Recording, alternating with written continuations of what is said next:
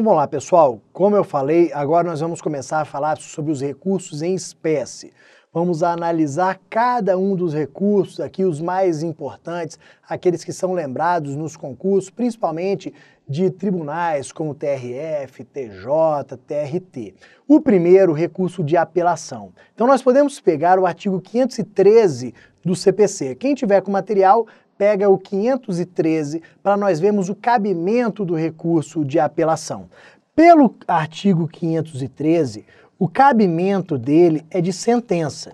Então vou interpor o recurso de apelação quando for proferida uma sentença.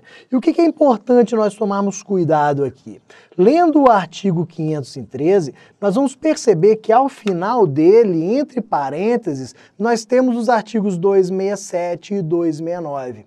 O que significa dizer que pouco importa o conteúdo da sentença. Ou seja, se o processo foi extinto sem resolução de mérito ou com resolução de mérito, caberá sentença, caberá apelação. Então a sentença é definitiva, é terminativa. A sentença extinguiu com ou sem resolução de mérito, cabe apelação. Cuidado para o recurso não, não afirmar que cabe apelação apenas quando a sentença extinguir com resolução de mérito. Não, isso está errado. Além disso, ó, prazo.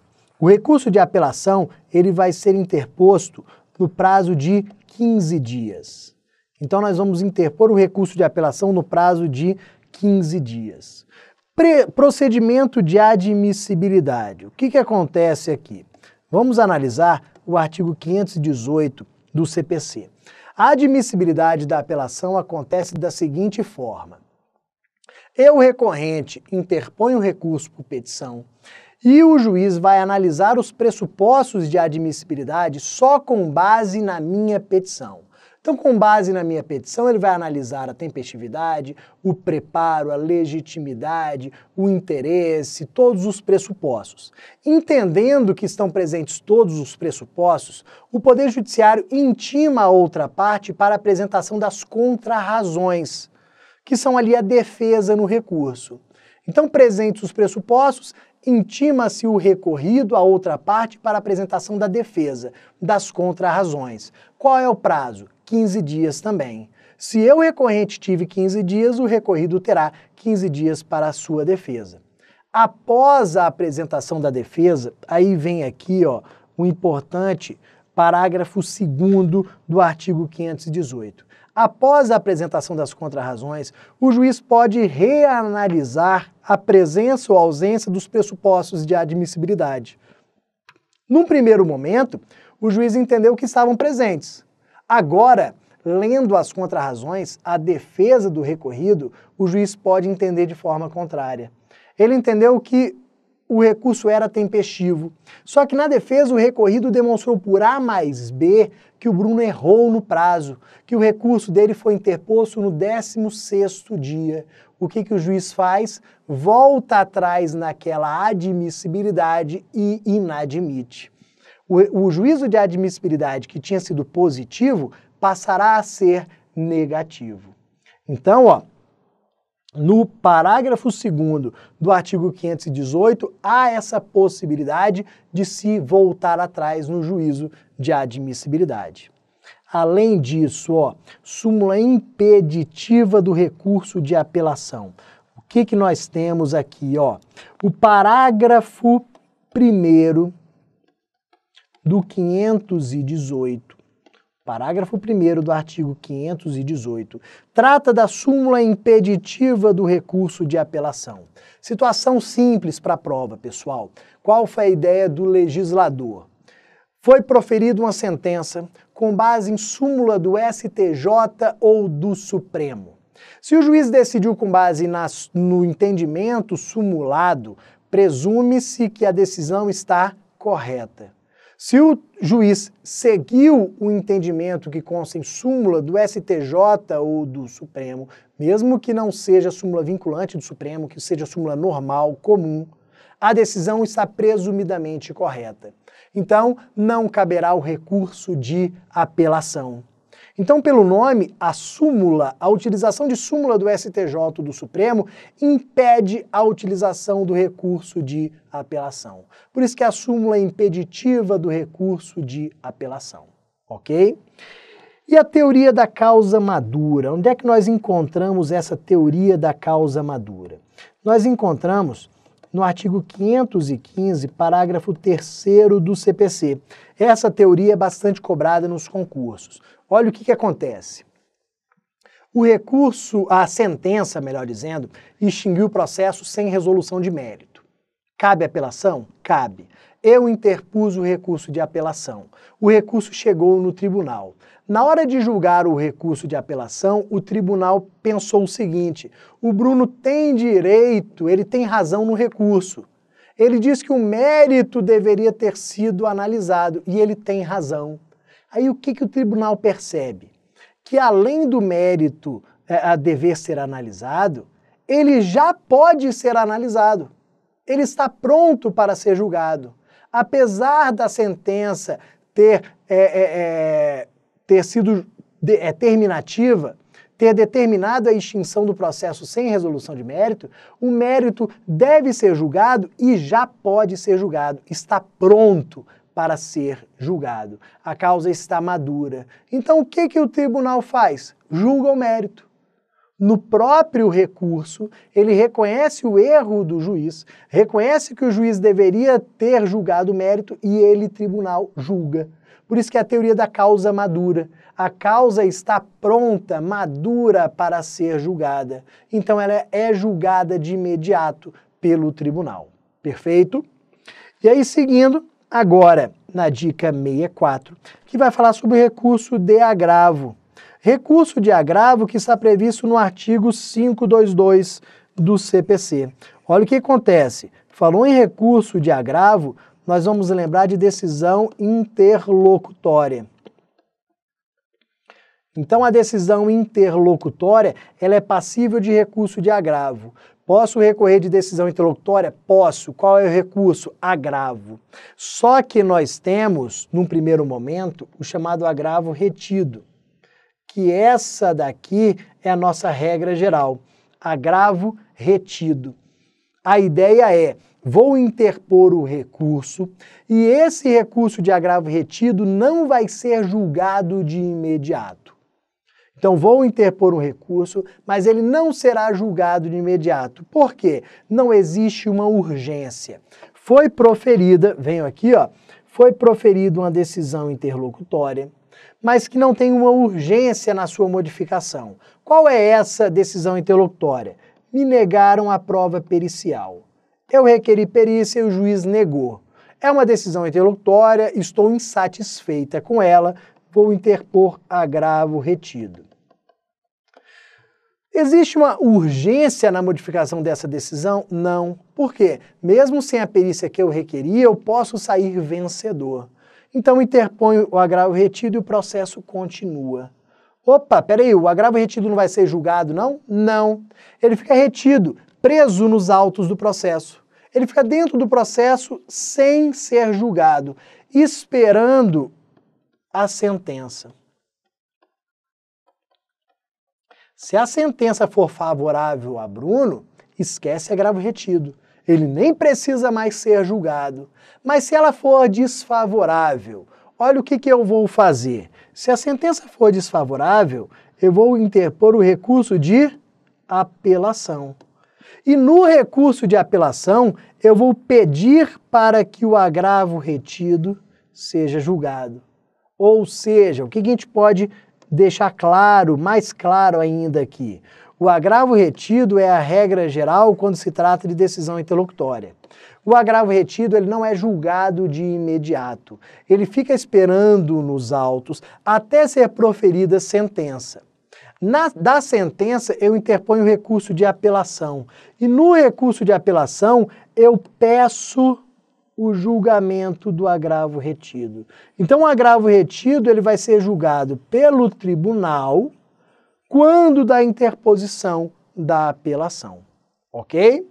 Então vejam, ó, agravo retido, ele vai ser interposto como? Qual é o prazo dele? Ele vai ser interposto no prazo de 10 dias por petição ao juiz da causa. Então, quem proferiu a decisão negando a perícia? Terceira vara cível de Vitória. Vão interpor o agravo retido no prazo de 10 dias perante a terceira vara civil de Vitória, que vai pegar esse, esse recurso e vai deixar nos autos do processo. Só que vamos lá, existe uma situação de um agravo retido que é oral e imediato. Então, diferente do que eu acabei de falar para vocês. A regra geral do agravo retido é escrito em 10 dias. Só que há uma hipótese do agravo retido oral e imediato. Hipótese que consta no artigo 523, parágrafo 3 do CPC, que fala do agravo retido que é proferido, que é interposto de decisão proferida na audiência de instrução e julgamento. Então, ó, o agravo retido, interposto de decisão interlocutória proferida na audiência de instrução e julgamento, ele tem que ser oral e imediato. Então, ó, você está na audiência de instrução e julgamento, quer ouvir as suas dez testemunhas, o juiz ouve cinco e indefere as demais. Ele profere uma decisão interlocutória? Sim. Na hora, se você quiser interpor recurso, na hora você vai falar, ó, quero interpor um agravo retido. Tem que ser na hora? Sim, imediato. E vai ser oral. Você vai oralmente interpondo o recurso e ele vai sendo redi, é, é, é, reduzido a termo colocado no papel. Além disso, ó, pedido de julgamento. Eu falei para vocês que na apelação eu vou requerer o julgamento do agravo retido. Pode ser na apelação, na petição da apelação ou nas contrarrazões. Só que qual é a ideia do pedido aqui? Esse pedido, pessoal, tem que ser expresso. Você tem que pedir expressamente para que o agravo retido seja julgado. Se não tiver esse pedido expresso, ele nunca será julgado, ele será esquecido no processo. Depois, galera, olha o que acontece. Agravo retido, ele não tem preparo. Eu não tenho que pagar nada para a interposição dele. E a, e a, justificativa é bem simples. Eu acabei de falar para vocês que pode ser que o agravo retido nunca seja julgado. Como há essa possibilidade, o legislador pensou e disse o seguinte, ó, então nós não vamos cobrar por ele. Pode ser que ele nunca seja julgado, então não é justo cobrar pela parte por um serviço que pode nunca ser prestado. Então não há preparo para o agravo retido. Julgamento pelo tribunal. O que, que acontece? Ele será julgado como preliminar da apelação ou seja, antes da apelação. Na apelação, eu requeiro, quero o julgamento do agravo retido. O tribunal julga o agravo retido e, se for a hipótese ainda, julga depois a apelação. Ou seja, primeiro o agravo retido, depois a apelação. Preliminarmente, o agravo retido. Ok, pessoal? Agora vamos lá. Se a regra geral é o agravo retido, as situações excepcionais trazem aqui a interposição de outra espécie de agravo, que é o agravo de instrumento. O agravo de instrumento, esse sim, ó, é utilizado nas situações de urgência. Por quê? Diferentemente do agravo retido, o agravo de instrumento, ele é julgado. Ele é julgado logo, em prazo breve, de forma rápida. O agravo retido fica preso nos autos e pode ser julgado, se for daqui a meses, anos. O agravo de instrumento não. Ele já é interposto e já começa o seu procedimento para ser julgado em breve. Por isso que ele está ligado geralmente a situações de urgência. Então, ó, cabimento dele. O principal cabimento, quando eu tenho urgência na modificação da decisão interlocutória. Vem uma decisão interlocutória numa ação de guarda e proíbe que o pai visite o filho. Pô, eu tenho urgência na modificação dessa decisão. Vem uma decisão e bloqueia as contas de uma determinada empresa, eu também tenho urgência. Então, na hora, eu vou pensar no agravo de instrumento. prazo, prazo de 10 dias, igualzinho ao agravo retido. O agravo retido eu tinha 10 dias, o agravo de instrumento também tenho esses 10 dias de acordo ali, ó, com o artigo 522 do CPC. Só que olha o que, que acontece. Esse agravo de instrumento, ele vai ser dirigido diretamente ao tribunal. Então, quem proferiu a decisão recorrida? Terceira vara civil de Vitória. Esse agravo de instrumento, ele vai ser dirigido diretamente ao Tribunal de Justiça do Espírito Santo, sendo que os autos do processo estão na terceira vara civil. Então, esse agravo ele, de instrumento, ele tem que ser formado com cópias, cópias do processo principal. E aí olha o que, que acontece. Algumas cópias, alguns documentos, eles são obrigatórios. Esses documentos obrigatórios, eles constam no artigo 525 do CPC, e são três. Eu tenho que saber quais são. Quais são os documentos obrigatórios? Cópia da decisão recorrida, cópia da certidão de intimação, cópia das procurações dos advogados. Então, cópia da decisão recorrida, da decisão que eu estou recorrendo, cópia da certidão de intimação, que é para provar que o agravo ele foi interposto dentro do prazo de 10 dias, e cópia das procurações dos advogados para que os tribunais façam ali as comunicações, as intimações naquele procedimento. Sem esses documentos, o nosso recurso de agravo de instrumento vai ser inadmitido, vai ser rejeitado porque são documentos obrigatórios. Além disso, ó, dentro do procedimento, o que, que nós temos ainda? Vamos dar uma limpada aqui. Dentro do procedimento, comunicação do artigo 526 do CPC. Vamos lá, ó. Aqui eu tenho a terceira vara civil de Vitória. Aqui eu tenho o TJ do Espírito Santo. O processo está na terceira vara civil e o agravo de instrumento vem para cá, ó, diretamente no tribunal. O que, que o artigo 526 do CPC diz? Que eu tenho que juntar algumas cópias do agravo de instrumento na terceira vara civil em três dias. Ou seja, eu tenho que informar a terceira vara civil que foi interposto um recurso de agravo. E aí tem que juntar cópia ali do agravo, a cópia do comprovante de interposição. Tenho que informar quais os documentos que foram juntados lá no agravo. A terceira vara civil tem que receber esses documentos no prazo de três dias no prazo de três dias, a contar da interposição aqui no tribunal. Então, essa é a comunicação do artigo 526. A ausência dessa comunicação pode gerar a inadmissão do agravo de instrumento. Então, se eu não faço essa comunicação e a parte contrária alega, se a parte contrária chega lá no relator e diz: Ó, oh, o Bruno não juntou os documentos lá em três dias, o relator do agravo vai inadmiti-lo, vai rejeitar o meu agravo. Além disso, ó, conversão em agravo retido. O que, que pode acontecer? Nós temos essa situação prevista no artigo 527 dentre os poderes do relator do agravo de instrumento. O que, que ele pode fazer? Ele pode converter o meu agravo de instrumento em agravo retido, se perceber que não era situação de urgência. Então, digamos que foi proferida uma decisão interlocutória e eu interpus um agravo de instrumento. O relator falou o seguinte, ó, não entendi por que, que Bruno interpôs um agravo de instrumento, porque não existe urgência. Bruno deveria ter interposto um agravo retido, aquele que fica lá no processo, lá no primeiro grau. Se o Bruno interpôs um agravo de instrumento quando deveria ter interposto um agravo retido, o relator vai converter o agravo, reti o agravo de instrumento em agravo retido e vai remeter lá para a terceira vara civil de vitória.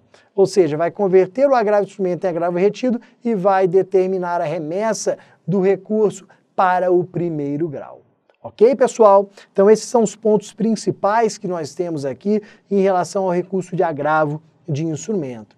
E aí a gente já passa para a dica 66, a dica que fala sobre recurso de, de embargos infringentes, um recurso simples aqui para as provas, mas que vive caindo.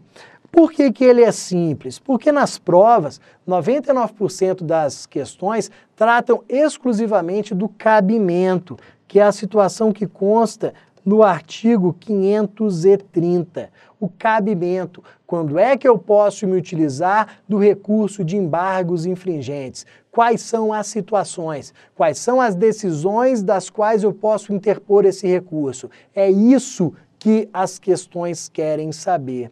E aí olha o que, que acontece, ó. Primeira situação, ó. Eu tenho interposição de embargos infringentes no julgamento da apelação e no julgamento da ação rescisória. Para o recurso de apelação, olha o que, que acontece. Eu preciso julgamento no recurso de apelação que tenha promovido a reforma de uma sentença de mérito por maioria. Todos esses requisitos devem estar presentes, são cumulativos. Então, no julgamento de um recurso de apelação, o tribunal tem que ter promovido a reforma de uma sentença de mérito por maioria. Então vamos lá ao exemplo. A sentença havia condenado Bruno ao pagamento de 50 mil reais. Eu interpus um recurso de apelação. No recurso de apelação, o tribunal isentou Bruno de qualquer condenação, ou seja, alterou a sentença, reformou a sentença, julgou improcedentes os pedidos e liberou Bruno daquela condenação. Ou seja, reformou a sentença de mérito. Só que vão lá, nem todos os desembargadores concordaram com essa reforma. Dois desembargadores, vamos colocar aqui, ó, dois desembargadores determinaram a reforma e um determinou a manutenção. A reforma foi por maioria. Não foi uma decisão unânime, não foi 3 a 0, os três concordando com o Bruno. Não, foi uma decisão por maioria. Ou seja, uma decisão que até deixa uma certa dúvida. Pô, será que era realmente para reformar essa sentença? Porque um desembargador entendeu que não. Presentes esses requisitos, o que, que eu tenho? A possibilidade de interposição de embargos infringentes. A outra parte, que agora ficou com zero, pode interpor recurso de embargos infringentes para tentar modificar novamente a decisão agora a seu favor. Ok? Em relação à ação rescisória, ação rescisória, olha o que acontece. Eu preciso do julgamento de uma ação rescisória que tenha julgado procedente o pedido por maioria. Então, ó, eu tenho o julgamento de uma ação rescisória, sendo que ela foi julgada procedente, ou seja, reconhecendo o vício daquela decisão que transitou em julgado por maioria. Por maioria significa o quê? 2 a 1, um, não unânime. Então vejam, se a rescisória tiver sido julgado improcedente, não cabe. Se for procedente unânime, também não cabe. Eu preciso de uma procedência por maioria no julgamento da rescisória. Essa daqui é a ideia. Agora, um outro ponto sobre embargos infringentes é o artigo 498. O artigo 498 eu também tenho encontrado bastante nos concursos. Esse artigo 498, vou, vou limpar para poder destacar aqui para vocês, ele trata da interposição de embargos infringentes, recurso especial e extraordinário da mesma decisão, do mesmo acórdão. Então vamos pensar o seguinte. Julgamento da apelação. Dois capítulos da apelação. Então, no julgamento da apelação, nós tínhamos, por exemplo, dano material e dano moral. Duas, dois capítulos, dois capítulos totalmente diferentes: dano material e dano moral. Esse primeiro capítulo, ele foi julgado por maioria, houve a reforma de uma sentença de mérito por maioria.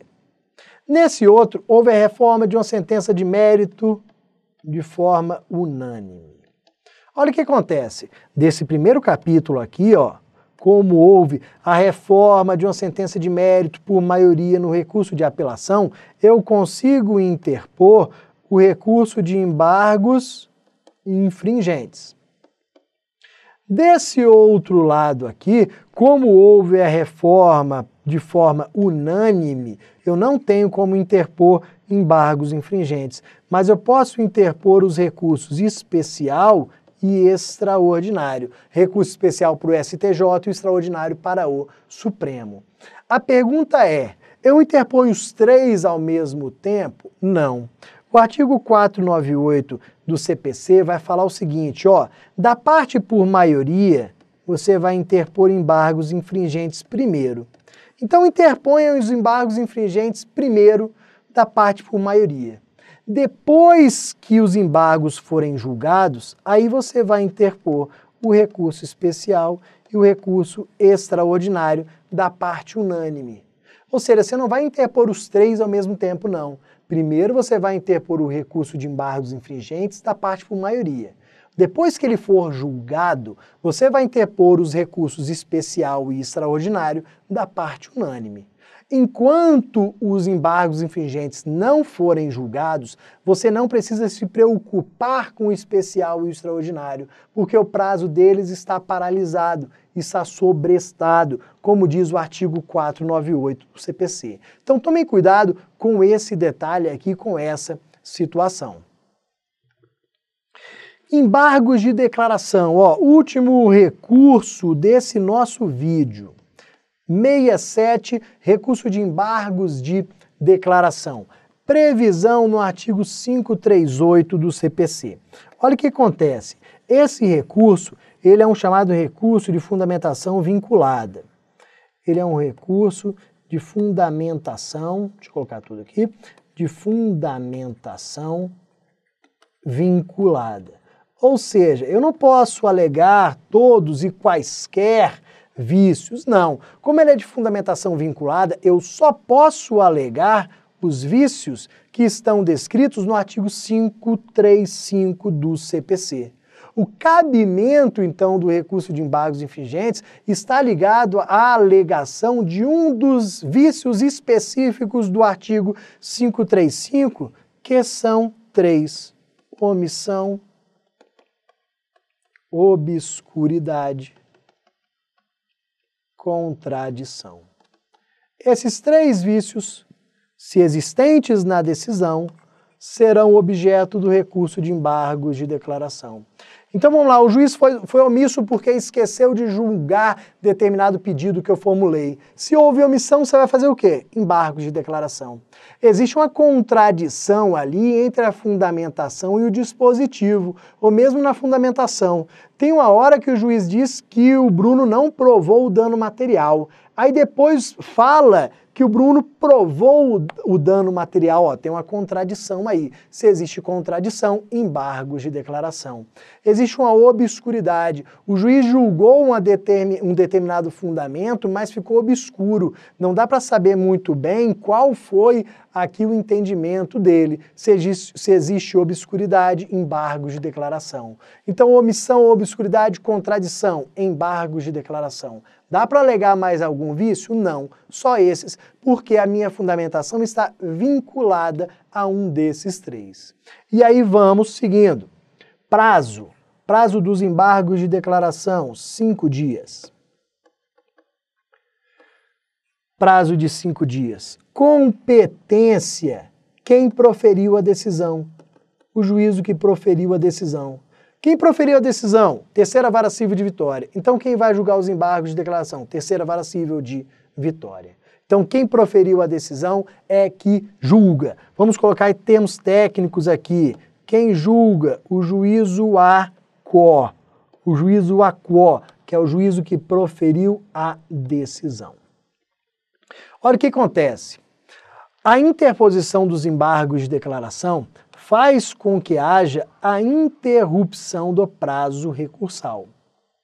A interrupção do prazo recursal. Como isso daqui? Ó, vamos pensar na sentença.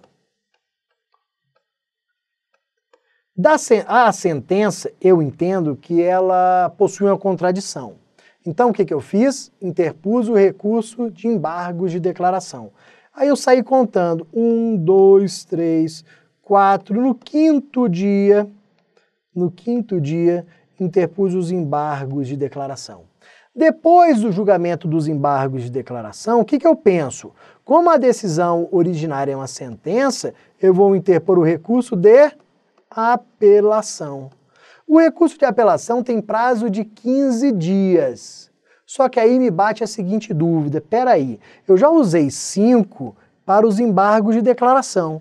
E aí? Será que agora eu tenho mais 10 para apelação ou eu conto os 15 novamente?